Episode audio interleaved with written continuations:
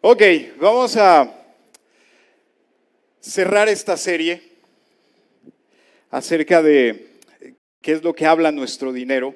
La verdad que cuando Pepe me, marcó y me dijo, oye, está este tema sobre la mesa, dije, creo que es, muy interesante. En estos mensajes que, que él nos ha compartido, creo que Dios nos ha hablado a todos. ¿No es cierto? A veces creemos que el dinero no es tan espiritual como, como imaginamos, pero él nos daba esa referencia de que la Biblia habla más eh, o tiene más ejemplos acerca del dinero que de la oración. Y, eso a veces impacta muchísimo. Y hoy voy a meterme un poquito a, tierra apache, porque algunos de aquí se van a molestar conmigo, algunos otros van a decir eh, estuvo bien, y algunos otros con el tiempo agradecerán lo que van a escuchar hoy, pero no, no prometo que todo lo que voy a platicarles hoy va a ser de, mucho agrado, porque justamente a mí me pasó, y, quizá voy a contarles un poco de, mi historia. Hace algunos años eh, yo estaba con esa idea de, hacer algo más.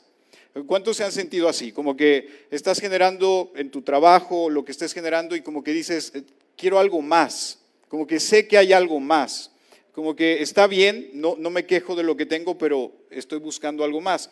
Y justamente eso me pasó porque yo creía que si lograba algo más, entonces yo iba a ser feliz. Yo decía, si, si tengo un poco más, entonces voy a poder disfrutar más la vida y voy a poder hacer más cosas y bla, bla, bla. Dios de alguna manera trajo esa opción a mi vida eh, la tomé, empecé a hacerlo y empecé a generar más dinero de lo que yo ya generaba. ¿Y saben qué pasó? Empecé a ser más infeliz, porque me di cuenta que seguía teniendo deudas que no eran las mismas que tenía años atrás, pero ahora eran deudas más grandes. Me di cuenta que seguía tomando las mismas decisiones malas con mis finanzas, pero ahora a una magnitud mayor. Y entonces mis problemas que yo creía que se solucionarían con dinero, que eran no tan grandes comparado con lo que tenía ahora, pues me di cuenta que no se solucionaban con dinero. Y a veces nosotros creemos que, la vida es así, que si tuviéramos más dinero, entonces tendríamos solucionada nuestra vida. Hay un actor, Jim Carrey, ¿lo conocen? El de La Máscara, famoso. Ese hombre dijo algo muy interesante y que me gustó mucho. Él dijo, yo quisiera que Dios le diera la oportunidad a todos de ser multimillonarios, para que se den cuenta que el dinero no es la solución a sus problemas. Y me gustó mucho esa frase porque es real. Muchos seguimos creyendo que el dinero va a solucionar nuestros problemas. Algunos dicen el dinero es como el oxígeno. Digo, quizá está cerquita, pero no es como el oxígeno. es muy diferente. Y por eso hoy quiero eh, compartir eh, básicamente una información que nos va a ayudar a responder estas preguntas. Bueno, hemos escuchado esta serie y ahora qué sigue y cuál es el siguiente paso, qué es lo, próximo que tengo que hacer. Todo depende en la situación en la que te encuentres hoy, es lo que va a seguir. Y hoy vas a escuchar un poco de información que te va a ayudar a decidir cuáles serán esos siguientes pasos. Eh, yo he titulado el mensaje de hoy eh, Los 10 principios para la abundancia. Y entendemos que abundancia no es dinero necesariamente. La abundancia es un estado de nuestro corazón. Entonces, si nuestro corazón se transforma, todo lo demás se va a transformar. ¿Algunos recuerdan al hijo pródigo? ¿Quién recuerda esa historia? ¿Todos? ¿Todos la conocen? Perfecto. Me, van a ayudar muchísimo porque vamos a adelantar un poco el tiempo. Quiero tomar mucho tiempo compartiendo estos principios, entonces eh, Checus me va a ayudar ahí a pasar rápidamente eh, esto. Ustedes lo ven en las pantallas, uno o dos segundos van a estar pasando esta historia, pero recuerdan que la historia es que eh, este hijo le dijo un día a su papá, papá, dame toda la herencia que me corresponde, porque quiero hacer de mi vida lo que yo quiera. Ya no quiero estar aquí, me voy a ir. Y, ese joven eh, recibió la parte de su herencia, él se fue de casa y entonces eh, empezó a utilizar ese dinero en sus placeres, empezó a disfrutar la vida, como muchos dicen, a vivir la vida loca en otro lugar apartado de, de su hogar. Y llegó un momento de escasez donde el lugar a donde él se había ido estaba pasando por una crisis tremenda, se acabó su dinero y entonces tuvo que comenzar a trabajar. Entonces le dieron un trabajo que no era el trabajo más digno para él, que era cuidar cerdos, y después de eso decidió hacer un cambio en su vida y decir, voy a regresar a casa de mi papá. Y entonces las cosas se pueden solucionar, porque los empleados de mi papá viven mejor y comen mejor de lo que yo estoy comiendo. Entonces ahí fue donde todo cambió. De hecho, él, imagínense lo duro que fue su vida en ese momento que él decía, pues creo que hasta estos cerdos comen mejor que yo. Eh, yo debería de comer lo que los cerdos están comiendo, no los cerdos. Entonces, e, ese era el punto en el que él se encontraba. Y sin embargo, llega a casa de su padre y sabemos que la historia acaba muy diferente. A veces creemos que esta historia del hijo pródigo tiene que ver con el hijo eh, menor y el hijo mayor. Eh, el hijo menor que se fue, el mayor que se quedó y a ver quién era mejor hijo. Pero la realidad es que esta historia tiene que ver con el Padre. Eh, lo que vemos ahí y lo que se muestra ahí es el amor del Padre hacia ambas situaciones, tanto la del hijo menor como la del hijo mayor. Entonces, vamos a hablar acerca de, de estos principios. Y el primero es, ustedes saben, un principio te puede llevar hacia un lado o hacia otro. Ya sea que te basas en ese principio o te vas hacia el contrario de ese principio, vas a tener esos resultados. Entonces, eh, el primer principio es un corazón infeliz. Este joven era infeliz a pesar de que lo tenía que todo. Díganme algo, ¿cuánto les falta a ustedes? Creo que después de esta pandemia y de lo que hemos vivido eh, este año y meses, nos hemos dado cuenta que tenemos todo, ¿no es cierto? Y que las cosas que no tenían tanta significancia para nosotros ahora la tienen. ¿No? A veces eh, decíamos, hey, pasar tiempo con la familia, no, ya eso no es para mí, ya no quiero estar tanto tiempo con la familia. Y llegó un momento en que extrañábamos a la familia. Decíamos, ¿cómo quisiera estar hoy una comida familiar de esas que hacíamos antes y que ahora no podemos? Y que todo este tipo de situaciones que, o cosas a nuestro alrededor que aparentemente eran muy normales, cobraron mucho significado. Había gente enferma, contagiada, que hubieran dado todo su dinero por salud.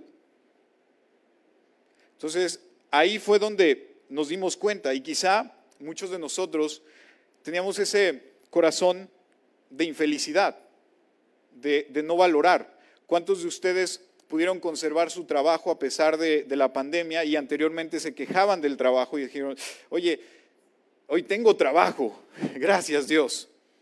Entonces, vivimos una vida de mucha infelicidad. ¿Saben por qué? Por cómo se mueve el mundo. El mundo te enseña a ser infeliz. Prendes la televisión y, ¿qué es lo que pasa? Es tu asesor financiero.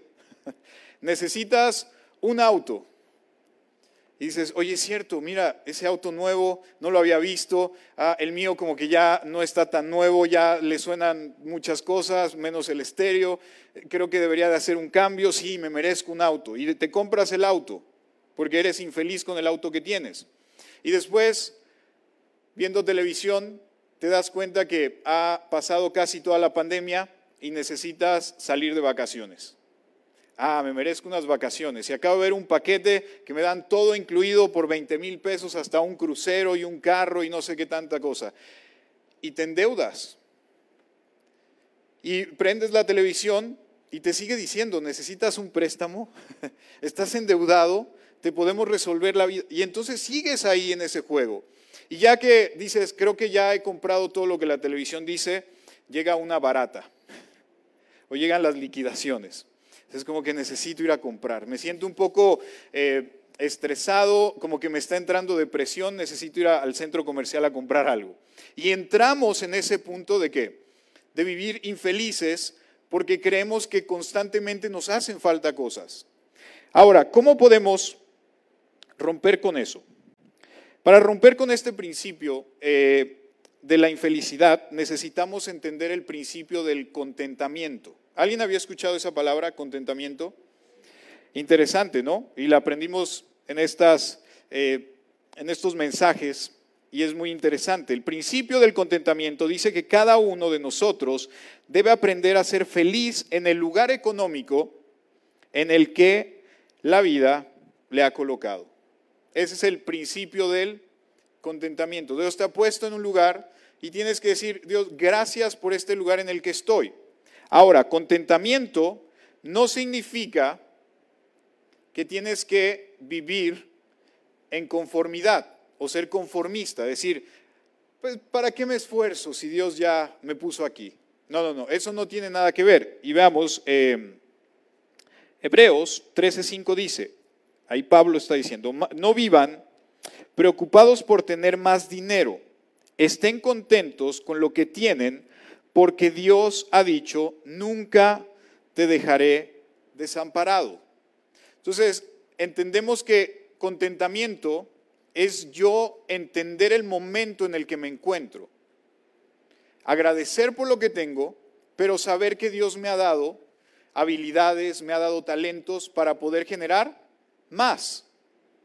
Pero no estoy angustiado y no estoy forzando las cosas. Voy en mi día a día, agradezco, soy feliz. Señor, no tengo ese auto último modelo, el mío le suena todo, pero gracias porque tengo un auto. Señor, gracias porque tengo donde dormir. Gracias porque tengo comida. Gracias por todas las cosas que tenemos. Y créanme, cuando eres una persona con contentamiento, agradeces más. ¿Cuántos de ustedes se levantan por la mañana y dicen, Señor, gracias por todas las cosas que hoy tengo? Gracias por... A veces nos levantamos preocupados por, ¿qué voy a hacer hoy? Déjame revisar mi lista de, de cosas por hacer ah, dejé pendientes los, los platos de ayer ahí y tengo que lavarlos. Y estamos siempre preocupados por todos esos afanes que tenemos en la vida. No estoy diciendo que los dejemos, pero sí que nos demos un espacio para decir, Dios, gracias. Y que contemplen lo que tienen y entonces van a decir, tengo más de lo que debería de tener. Recientemente tenía una plática con, con un amigo que fue o es parte de, de estos socios que tengo y, y él me decía, Gerardo, es que necesito lograr más, me siento insatisfecho, como que no estoy donde debería de estar. Y recuerdo que le dije, ¿te acuerdas hace 14 años que empezamos todo esto, dónde estábamos? Y cómo hoy tú te encuentras. Dime si no ha habido un cambio radical. Ese que estaba pensando y dice, oye, es cierto, me acuerdo que una vez tuve que ir a un lugar y no llevaba dinero, y era o llegar al lugar y hacer esa reunión, o comprarme un poco de comida para ese día y tuve que ir a ese lugar y, empezó a contarme esas historias. Y él dijo, es cierto, soy muy mal agradecido porque había olvidado todas esas cosas. Y si ustedes se preguntan hoy, Dios, ¿dónde estoy parado hoy? Te vas a dar cuenta que es un lugar totalmente diferente que el de hace cinco o diez años atrás. Pero a veces no agradecemos por todas esas cosas que hay en nuestra vida. Entonces, contentamiento no es conformismo. Lucas 12:15 nos dice, luego miró Jesús a los que estaban allí y les dijo, no vivan siempre con el deseo de tener más y más. No por ser dueños de muchas cosas se vive una vida larga y feliz. Cuando escuchamos esto, podemos comprender que el contentamiento no viene de la situación financiera que yo pueda estar viviendo hoy. El contentamiento es una condición que hay en mi corazón y que solamente Dios me la puede dar. No, no hay terapia, no hay coach de vida o coach ontológico que te pueda llevar a tener esa paz y esa felicidad. Saben, eh, tenemos que entender que si estamos siendo insatisfechos, muy probablemente necesitamos ir a la fuente y decirle, Dios, a pesar de todo me sigo sintiendo insatisfecho. Trato de agradecer, trato de valorar todo lo que tengo, pero aún así me siento insatisfecho. Cambia mi corazón. Y entonces las cosas pueden comenzar a cambiar. No va a ser de la noche a la mañana, pero sé que Dios va a empezar a hacer algo en tu vida y vas a empezar a disfrutar más lo que estás haciendo todos los días. Miren, para poner un ejemplo, me acordé de una, persona que estaba buscando un poco de información sobre esto y fue con un empresario muy eh, famoso, eso fue en Colombia, y le preguntó, oye, ¿qué se siente ser un empresario tan exitoso como lo eres tú, tener más de 20 empresas y tener todo esto? Y ahí el empresario le dijo, pues sí, tengo todo eso, pero no soy tan exitoso. dice, ¿por qué no eres tan exitoso? Porque no tengo un avión privado. tengo autos de lujo, tengo mansiones, pero no tengo un avión privado, entonces no soy una persona tan exitosa.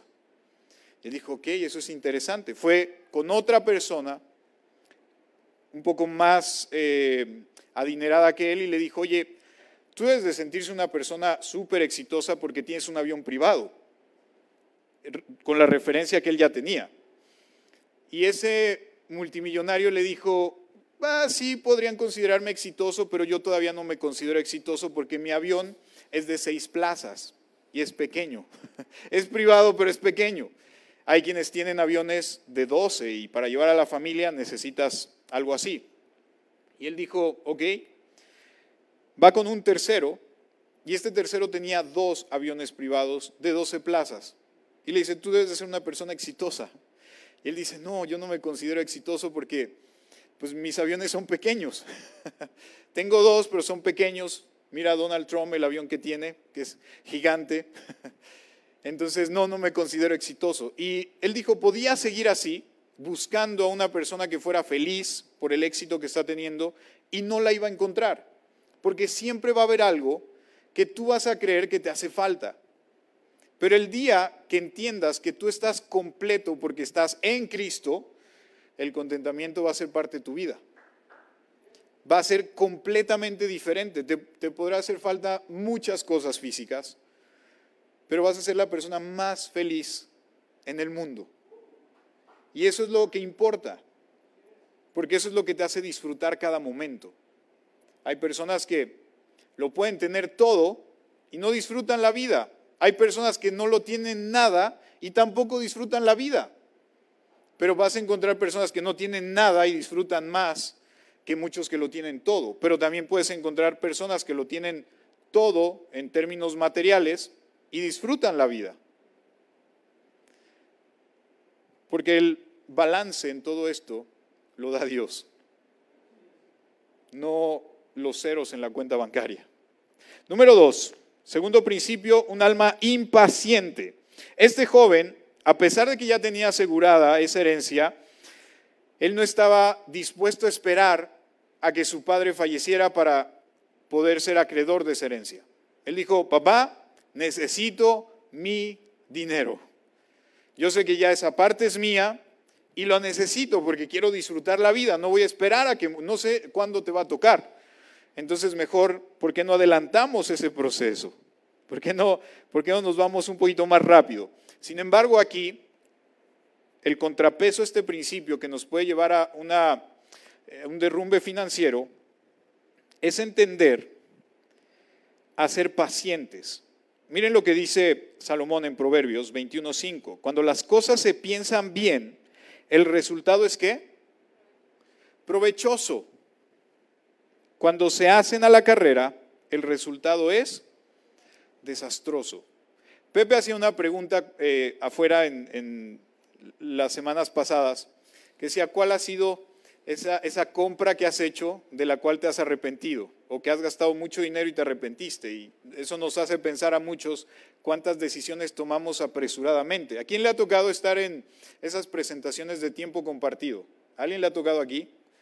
Es que llegas a la playa y te dicen que te van a invitar un desayuno y todo el día vas a disfrutar de albercas y, y llegas y es todo el día escuchando a un tipo atrás diciéndote compra, compra, compra. y acabas comprando porque te dan facilidades y todo, y después de que lo compraste y que te imaginaste todo el año viajando, dices, pero si yo tenía cinco años que no salía de vacaciones. Y ahora este tipo me hizo creer que yo iba a salir cada tres meses de vacaciones. Y apresuradamente lo hicimos. O en cualquier otra situación. Los vendedores están eh, de alguna manera capacitados para hacerte comprar. No importa si, después te metes en un conflicto, no. Ellos van a hacer que compres porque ese es su trabajo. Entonces ahí es donde tú tienes que decir, hey, recuerda lo que dijo Salomón, no hay que tomar decisiones apresuradas. Más, les voy a dar un tip.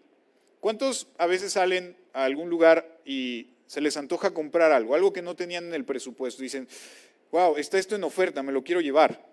O, oye, salió esto y no lo había visto, creo que me lo necesito comprármelo. Anótalo en un papel. Todo eso que se te ocurre comprar de momento, anótalo en un papel y deja que pasen siete días. Y si después de siete días sigues sintiendo que necesitas comprarlo, entonces cómpralo. Pero estoy seguro que más del 80% de las cosas que escribas ya no las vas a querer comprar. Vas a razonarlo más y vas a decir, ah, quizá no lo necesito tanto, quizá no sea el momento en que tengo que comprarlo, etcétera, etcétera. Algunos no va a funcionar en la primera lista, pero conforme sigan trabajando con eso va a funcionarles. Porque sé que algunos eh, tenemos esta cuestión de ser compradores compulsivos, impulsivos o desesperados, no sé cómo llamarnos, pero nos pasa, nos pasa mucho. Así que tenemos que cuidar todo eso. Y a partir de ese momento que empieces a hacer este ejercicio, vas a empezar a considerar manejar tu dinero a largo plazo. El largo plazo siempre es mejor, ¿no es cierto? Aunque queremos que todo sea muy rápido, dejar las cosas a largo plazo es mejor. Ver las decisiones que estás tomando. Cuando las ves a largo plazo, todo es diferente. ¿Cuántas personas antes de empezar la pandemia tomaron deudas y no sabían si iban a conservar su trabajo? No sabían cómo iba a estar la economía. Muchos estaban sufriendo porque les bajaron el sueldo un 25%, otros un 50%. En fin, había todo este tipo de situaciones y, de lo cual tuvieron después que, perder más dinero por haber tomado decisiones apresuradas, por no estar pensando en el largo plazo. ¿Cuántas veces utilizamos tarjetas y decimos, ah, 24 meses sin intereses? No pasa nada, son 300 pesos mensuales. ¿Qué puede pasar? y de pronto esos 300 pesos se vuelven una tortura a tu vida. Porque pasó algo, ya no los pudiste pagar y eso empieza a generar intereses y eso te quita tu crédito y empiezan un montón de situaciones ahí. ¿No es cierto? Entonces, hay que aprender a largo plazo. ¿Cuántos de aquí tienen seguros? Seguros de vida, seguros de este tipo, de auto, a veces no los tenemos porque no pensamos a largo plazo. Y saben, a los latinos nos pasa mucho. En Estados Unidos las compañías aseguradoras son felices, pero en Latinoamérica somos un dolor de cabeza porque no nos gusta ver las cosas a largo plazo. ¿Para qué pago un seguro si no sé si voy a llegar a esa edad? ¿Para qué pago un seguro si no sé si lo voy a ocupar? ¿Para qué pago un seguro si no sé? Y cuando lo ocupas, dices, ¿por qué no pagué ese seguro? Porque ahora tienes que conseguir o desembolsar una cantidad más grande de la que te hubiera costado el seguro. Entonces, ¿por qué? Porque pensamos siempre a corto plazo, como este joven dijo, de una vez me voy con todo el dinero. Número tres, un espíritu independiente. Él dijo, no solo me des mi herencia, me voy fuera de mi hogar, lejos de mi papá. Dice ahí eh, que él era tan infeliz e impaciente que tomó su dinero y se fue. Se fue lejos. Porque quizá si el papá lo hubiera visto gastándose el dinero como se lo estaba gastando su hermano, le hubieran dicho algo, ¿no es cierto? Pero él prefirió mejor irse. ¿Saben por qué nosotros muchas veces cuando tenemos problemas financieros no buscamos a alguien o no se lo contamos a alguien? Es porque nos gusta esta independencia y decir, ¿sabes qué? Yo hago con mi dinero lo que yo quiera. Es más, voy a poner esta imagen ayúdenme a completar esa frase. ¿Alguien se la sabe? ¿Quién la pensó con el tono de la canción? Así estamos. Señor, ya me diste el dinero y ahora yo hago con él lo que yo quiera. No, no me voy a meter eh, en esas cuestiones de aprender de finanzas y ese tipo de cosas. Yo voy a hacer con el dinero lo que yo quiera. nos gusta esa independencia, no nos gusta que alguien nos diga, oye, estás gastando tu dinero de más, oye, esa compra no fue la mejor compra, no nos gusta, es incómodo y está bien sentirte incómodo y analizar qué es lo que te están diciendo. Entonces, en este punto, para romper con esa independencia, tienes que estar dispuesto a escuchar a personas a tu alrededor, personas sabias, no a cualquier persona, personas sabias que te digan, oye, creo que por aquí está, está esto bien o esto está mal. Es bueno tener gente a nuestro alrededor que, nos digan cómo podemos mejorar lo que ya estamos recibiendo. Saben que hay una estadística donde casi todos los que ganan la lotería, el premio mayor, acaban pobres después de haber ganado ese premio, más pobres de lo que quizá ya eran. ¿Sí sabían eso? ¿Y saben por qué? porque no saben manejar el dinero y no le preguntan a nadie. Si le preguntan a alguien, oye, si te ganas un millón de dólares, ¿qué harías? Muchos por acá decimos, me compraría la casa de mis sueños. Me compraría un, Ferrari, un auto deportivo. Me compraría, no sé, y empezamos a pensar en todas esas extravagancias. ¿Y qué sucede? Si, si te compras el Ferrari, ¿saben cuánto cuesta el mantenimiento de un Ferrari al año?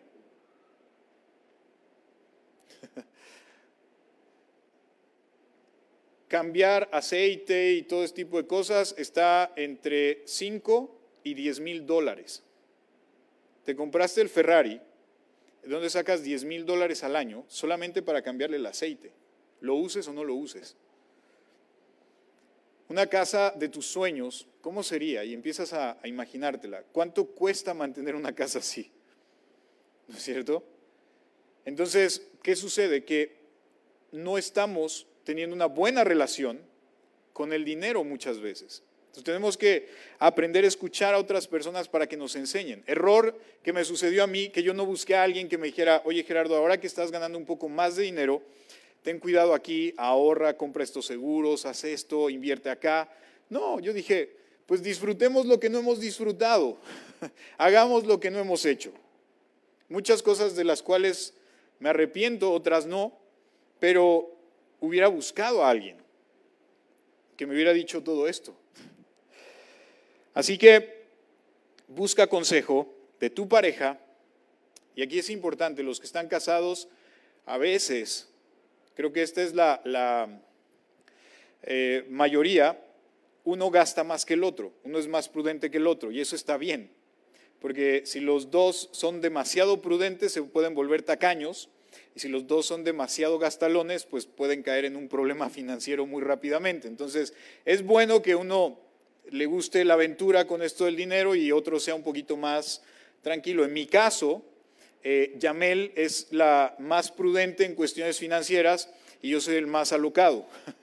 Yo sí soy de los que ve el, el viaje en televisión y le digo, vámonos, y es, no, espérate, vamos a... Y es la que siempre me aterriza, mira, tenemos estos gastos, hay que pagar esto, eh, en seis meses hay que eh, hacer esto, hay que renovar aquello. Y yo digo, ok, está bien. Siempre, eh, porque es molesto, no crean que yo me siento feliz de que Yamel me diga, oye, mira, y yo digo, ay, gracias Yamel, por... No, yo a veces le digo, me, me destrozas mis sueños, no me dejas soñar en grande. Pero eso me ayuda mucho a mí, a, tener ese, ese balance. ¿no? Yo sí soy de los que va a las tiendas y cómpralo. Y no, no, venimos la próxima semana. Cómpralo de una vez. y a veces la próxima semana llegamos y ya no está. Y le digo, ya ves, te lo perdiste. Y dice, no, no lo necesitaba tanto. Entonces, aprendamos un poquito de eso. Pídele eh, opinión y consejo a tus padres. Si aún los tienes, pregúntales. Ellos se han equivocado muchísimo y te van a saber decir. Y busca gente sabia, de buen corazón, que también te diga qué es lo que puedes hacer con tu dinero. Ahora, que te digan no significa que tienes que hacer todo lo que ellos te dicen. Escucha el consejo, platica con Dios y vas a poder llegar a una buena conclusión. O sea, no, no creas que si te dicen, ah, cómpralo, digas, ah, ves que me dijo que lo comprara, porque si no después lo que te va a pasar es que le vas a echar la culpa a todo el mundo que te ha dado un consejo sobre las finanzas. Entonces, escucha, anota y ve con Dios. Dios, mira, me han dicho esto, esto como que es lo que más me resuena, como que mi espíritu se mueve más por este lado, pero Señor, guíame y, y dime hacia dónde es que tengo que moverme. Número cuatro, una mente desorganizada. Esto es terrible. Este joven definitivamente estaba mal, estaba bien mal acá arriba. Tenía un papá que al, haberle dado herencia y haberle dado una buena cantidad, sabía manejar sus finanzas, pero él nunca quiso aprender o nunca se acercó a su papá. No sé qué habrá pasado ahí, pero estaba muy desorganizado porque quizá hubiera puesto un negocio que le generara, quizá hubiera puesto su dinero a que le diera intereses, vivir de los intereses, no sé, hubiera hecho algo, pero no tenía orden, simplemente se fue a qué? A gastar, a vivir la vida loca, a decir, no importa, gastemos todo lo que hay. Entonces, este estado mental de desorden eh, que lo lleva a, a esta vida, lo vuelve una persona irresponsable. Y es ahí donde caemos, porque yo sí lo, lo, confieso, yo he sido muchas veces irresponsable financieramente hablando. Porque después de comprar algo, de hacer un trato, de hacer algo, digo, ¿por qué no lo pensé un poco más? ¿Por qué no me esperé? ¿Por qué no hice esto hace cinco años o hace diez años? En alguna ocasión, alguien eh, que conocemos nos dijo, si un joven a los 18 años guardara un dólar al día, y en ese entonces el dólar estaba como en 10 pesos, cuando llegara a la mayoría de, de su edad mayor, como a los 50, 55 años, sería multimillonario. Y es cuando yo me pongo a pensar y digo, ¿y por qué no lo hice cuando él me dijo? no tenía 18, pero lo hubiera hecho y por lo menos ahorita ya estaría qué? Avanzando. Y a veces escuchamos tantos consejos que decimos, es que es demasiado tarde. Pero eso es seguir siendo irresponsable. Si el día de hoy tus finanzas no están bien, si no están funcionando, tienes que empezar a ser más responsable.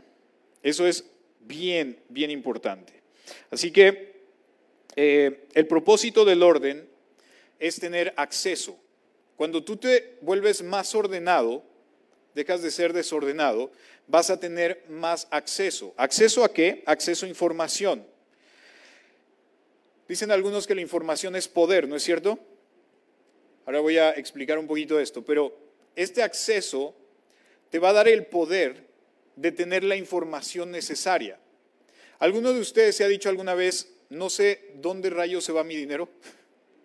¿A alguien le ha pasado recibir su dinero y no saber en dónde quedó? ¿Quiénes recibieron aguinaldo eh, en diciembre o estos bonos de Navidad? Y, y hoy dicen, no sé ni en qué me lo gasté. Algunos sí sabrán, otros no, pero cuando tú tienes orden, vas a tener acceso a esa información que te va a dar el poder de tomar mejores decisiones, de saber qué es lo que está pasando. ¿Cuántos han escuchado que después de esta pandemia lo que se espera es una crisis complicada para la mayoría de los países por qué estamos haciendo al respecto? Ver noticias para ver cómo va todo. Eso no es hacer nada. ¿Qué estoy haciendo al respecto si, si, si hoy me, si mañana llego y me avisan que ya no tengo trabajo? O si mañana voy y mi negocio ya no funciona como le pasó a muchos. ¿Qué estoy haciendo al respecto con las cosas que, que eh, pudieran pasar? Eso es tener eh, el acceso a la información correcta para entonces tomar mejores decisiones. ¿Cuántos de aquí saben cuánto dinero gastan en comida?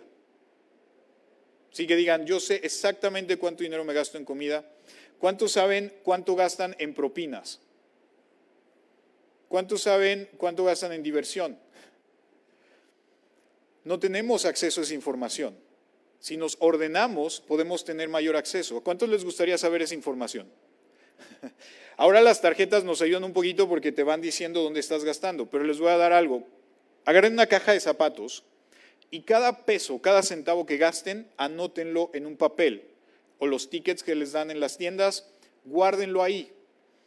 Durante un mes, háganlo un mes. Después de un mes, van a sacar todos esos papelitos. Es más, si le dieron un peso al viene viene, o cinco pesos o lo que le den, anótenlo en un papel y métanlo en esa caja.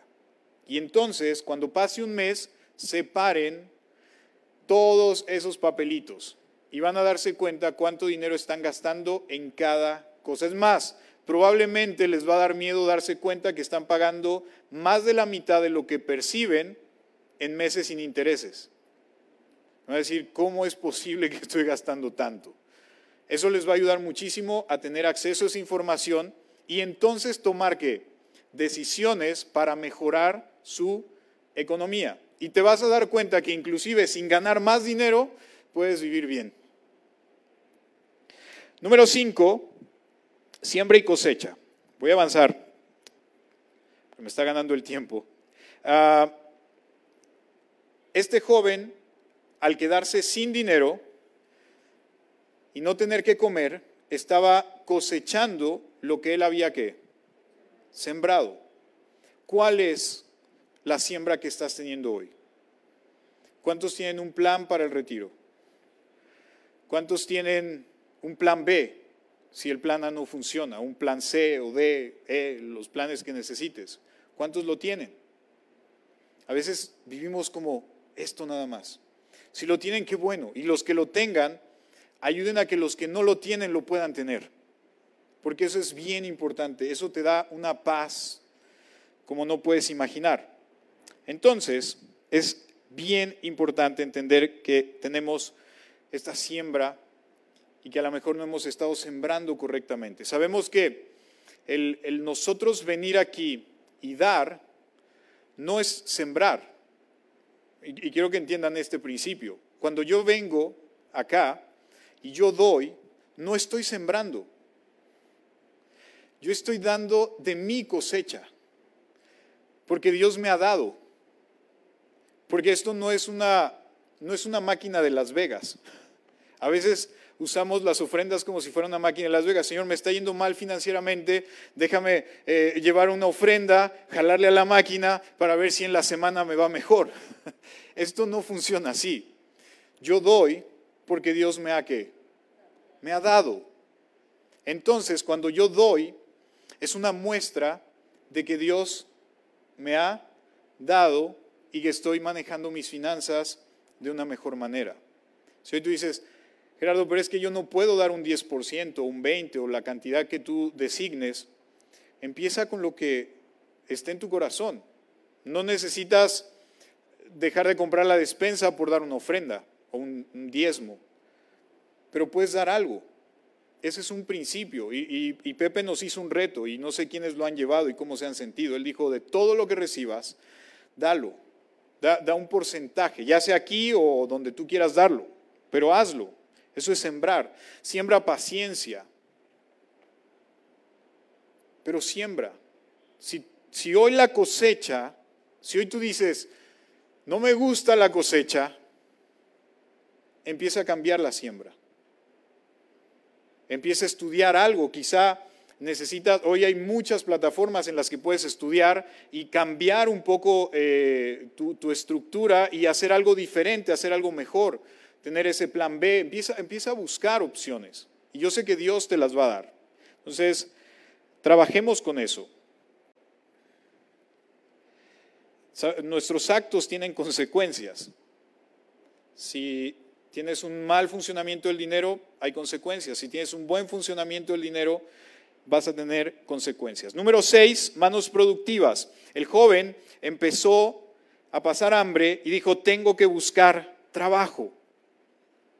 Si hoy tus finanzas no están bien, si te sientes eh, que, que tus finanzas necesitan cambiar, hoy es un buen día para construir un nuevo futuro bajo principios diferentes.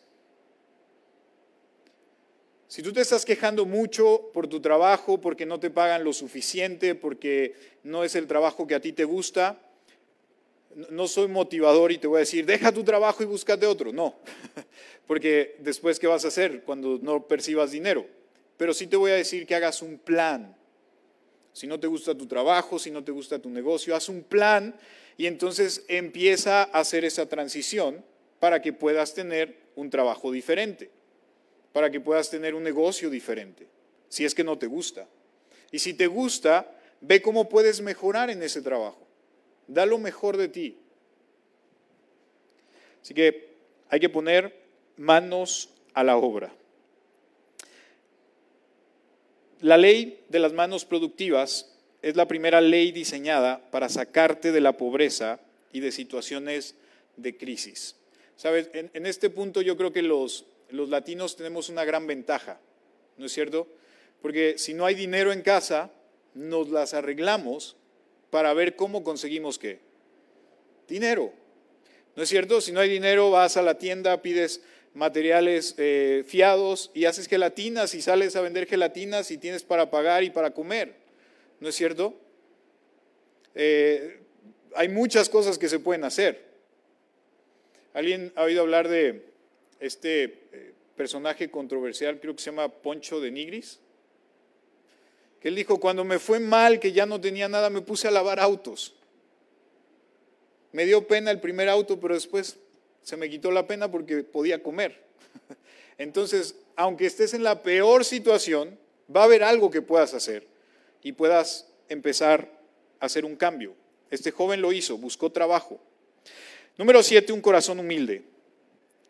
Nunca vas a poder recuperarte económicamente si no practicas la humildad. Si te está yendo mal, tienes que ser humilde y reconocerlo.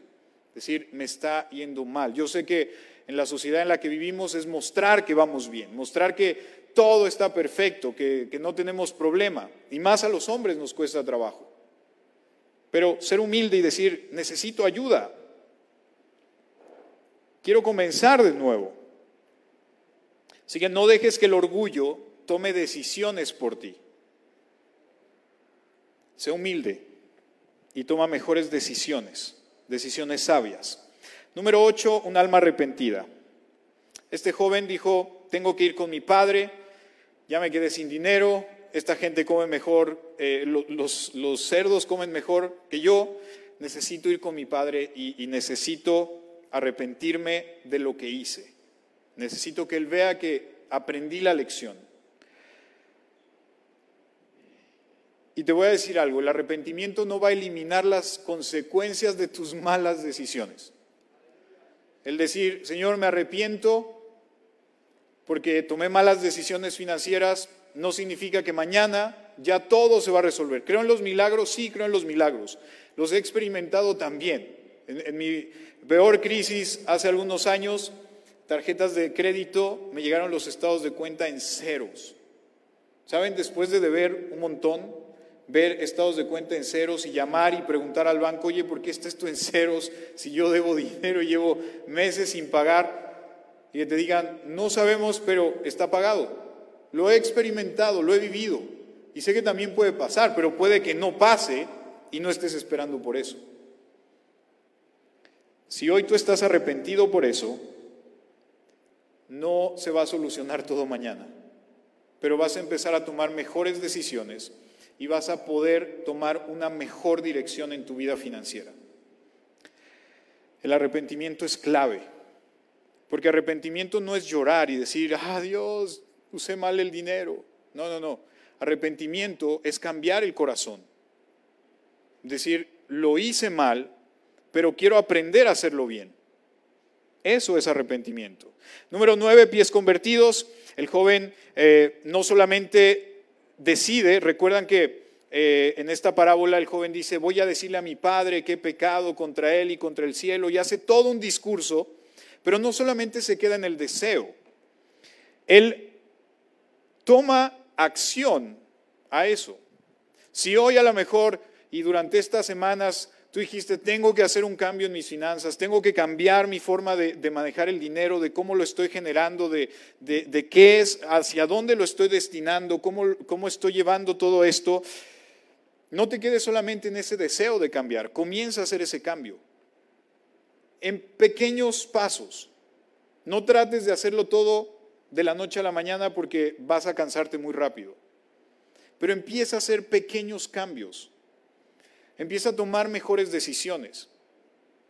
Y eso te va a ayudar a cambiar tu situación financiera. Piensa bien si hoy por la tarde sales a un centro comercial o a donde sea que vayas y de pronto dices, me voy a comprar esto, pero realmente no lo necesitas, abstente de eso por hoy. Y si me aguanto un mes, me voy de paseo con mi familia. o no sé, pero ponte un premio también por, por estar haciendo esos cambios. Eso es bueno. Número 10, la elección. Y quiero decirlo de esta manera, puedes llevar al caballo a tomar agua al río, pero no lo puedes obligar a tomar agua.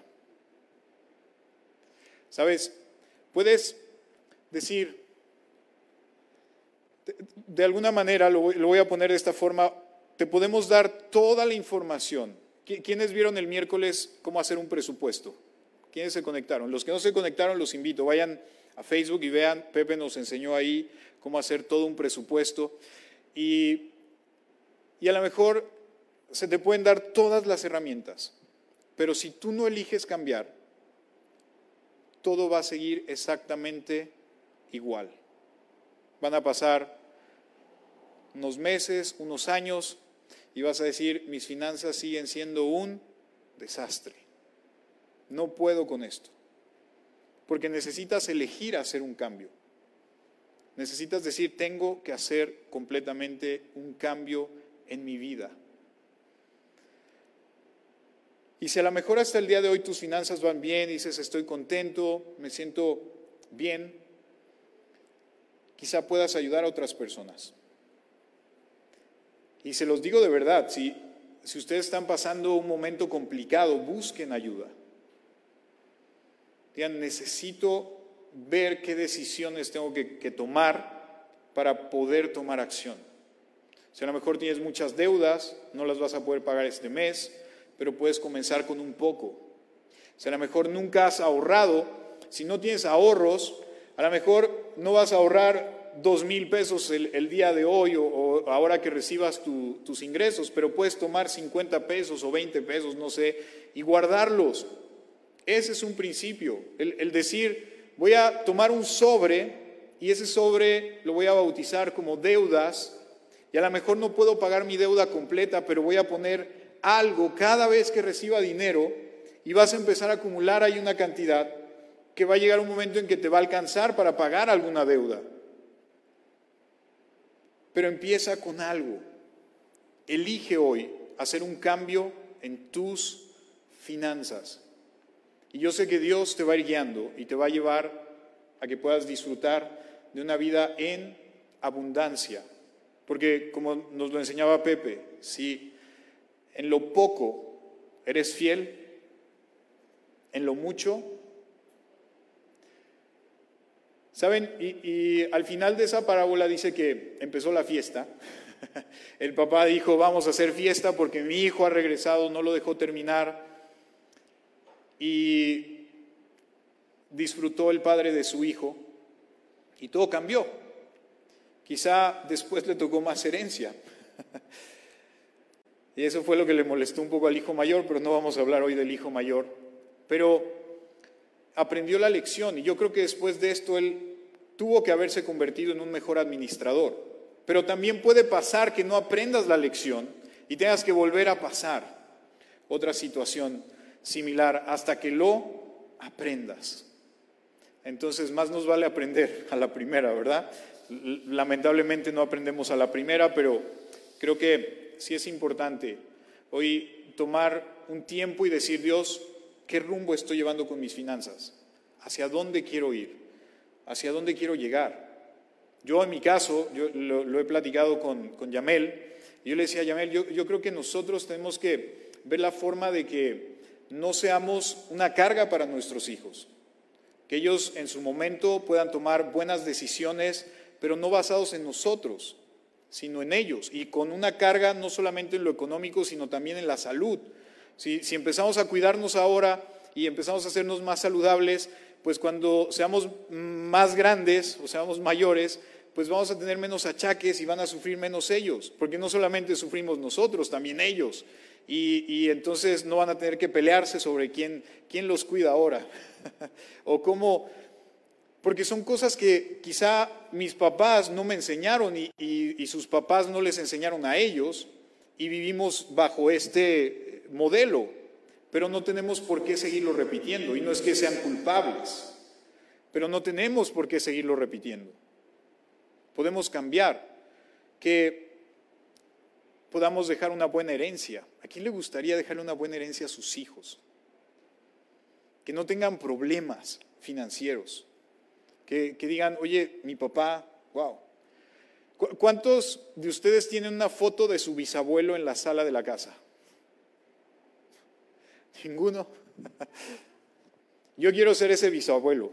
Yo, le dije a, Yamel hace algunos años, digo, yo quiero ser ese bisabuelo que tengan la foto mía y digan, mi bisabuelo hizo algo diferente a lo que todos estaban haciendo. Y gracias a que Él hizo algo diferente, hoy podemos disfrutar de esto. Ese es algo que yo quiero hacer. No sé si lo voy a lograr, porque no sé si ese sea el camino que Dios quiera para mi vida, pero es un sueño que yo tengo, que digan, ahí está el bisabuelo, que se acuerden de mí, que, que, digan, hey, sigue, sigue ahí, porque tomó buenas decisiones, porque cambió después de tomar malas decisiones a buenas decisiones, porque se atrevió a creerle a Dios. Vamos a ponernos de pie, porque quiero orar por, por todos aquellos que necesitan hacer un cambio. Que dicen, Dios, ya no puedo.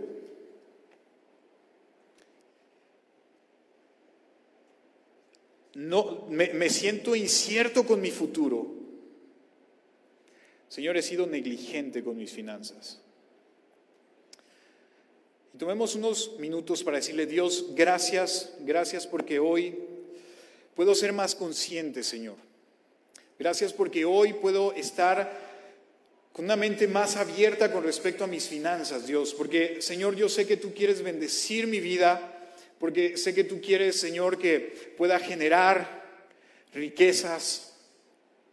Porque, Dios, yo sé que tú quieres lo mejor para mi vida, Dios.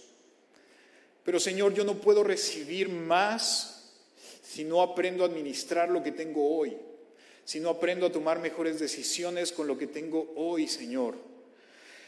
Por eso Dios te pido que primeramente me perdones por el mal manejo de mis finanzas, porque quizás hasta el día de hoy he sido negligente, he sido un mal administrador, porque no he aprendido sobre tus principios, sobre las finanzas. Dios, número dos, quiero que hoy tú me guíes a entender en qué áreas tengo que hacer cambios en mi vida, Señor. Y Señor, número tres, quiero que me enseñes a ser más agradecido por lo que tú me has dado hasta el día de hoy y por lo que sé que tú puedes darme el día de mañana. Señor, gracias. Gracias porque hoy puedo comenzar de nuevo. Y Señor, hoy te pido de todo corazón que a cada uno de mis hermanos, los que están conectados vía internet, los que están aquí, si hay alguno, Señor, que tiene que comenzar de nuevo, tú le des las fuerzas, tú le des la sabiduría. Sé que hasta el día de hoy no los has dejado desamparados, Señor. No los has dejado en ningún momento, Dios, a pesar de que puedan sentirse de esa manera. Pero Dios, hoy haz algo sobrenatural en sus vidas, Señor, para que puedan comenzar de nuevo, para que puedan a partir de hoy tomar mejores decisiones, para que puedan administrarse mejor y para que puedan vivir mejor, Señor. Si el dinero es su preocupación, Señor, quita esa preocupación de sus vidas para que puedan vivir plenamente y puedan disfrutar de su familia, Señor, puedan disfrutar de cada día, que se puedan sentar a disfrutar cada taza de café, cada plato de comida, Dios, cada momento que puedan estar compartiendo con sus seres queridos, sin que el dinero, Señor, sea una preocupación, no porque lo hay o no lo hay, sino porque el dinero no tiene que ser nuestra prioridad, Señor, sino que nuestra prioridad tienes que ser tú, Dios. Y en ti estamos completos, Señor. En ti no nos hace falta nada. Por eso te doy gracias el día de hoy en el nombre de Jesús. Amén. quiero finalizar diciéndoles esto. Hace tiempo escuché la historia de un hippie. ¿Conocen los hippies? Ellos dicen que viven la vida, ¿no? Que no necesitan nada de riquezas. Y estaba peleándose con un capitalista que decía él, necesitamos generar más dinero. Y este hippie le dijo, es que tú siempre estás pensando en generar más dinero. ¿Y, por qué les quiero decir esto? Porque no quiero que piensen que ganar más dinero es malo, es bueno. Y este capitalista le dijo al, hippie, ¿qué harías? ¿Con cuánto vives? El hippie dijo, yo vivo con dos mil pesos al mes. Y el capitalista le dijo, ¿y si te ganaras diez mil, qué harías? El hippie dijo, voy a tomar dos mil para vivir y los otros ocho mil los voy a donar a una casa eh, donde cuidan perros callejeros. Ok, está bien. ¿Y si te ganaras cien mil, qué harías? Y él dijo, tomaría mis dos mil y 98 mil los donaría a la, casa de cuidado de perros, a, eh, donde hay niños sin hogar, a donde hay mujeres eh, que han sido maltratadas, en fin, empezó a nombrar muchas entidades donde él podría aportar con esos 98 mil. Y el capitalista le dijo, oye, y si te ganaras un millón, ¿qué harías con un millón? El hippie dijo, tomaría mis dos mil yo sé que muchos de aquí dijeron, nada, se queda el millón. Tomaría mis dos mil y el resto lo seguiría donando para seguir ayudando a la gente. Y el capitalista le dijo, ya ves, el dinero no es malo. Ve y genera un millón y ayuda a toda esa gente. No te quedes esperando a que alguien lo haga por ti. Saben, yo deseo que Dios los haga prósperos económicamente, que generen tanto dinero como puedan y ayuden a mucha gente, porque el dinero puede comprar la felicidad de otros. Díganme, si ustedes pudieran hoy llegar a un hospital y pagar el tratamiento de un niño con cáncer, que sus padres no pueden pagar, ¿les daría felicidad eso? Que pudieran llegar con un familiar que está pasando problemas económicos y decirle, toma por el resto del año, no te preocupes por dinero, busca la forma de salir adelante, ¿les daría felicidad eso? ¿Verdad que el dinero no es malo? Pero como dice esta serie, ¿qué es lo que habla nuestro dinero? Así que yo se los digo nuevamente, deseo que Dios los prospere financieramente, hagan mucho, que los jóvenes de aquí sean jóvenes multimillonarios en el futuro y que ayuden a mucha gente a manejar mejor sus finanzas. Así que muchas bendiciones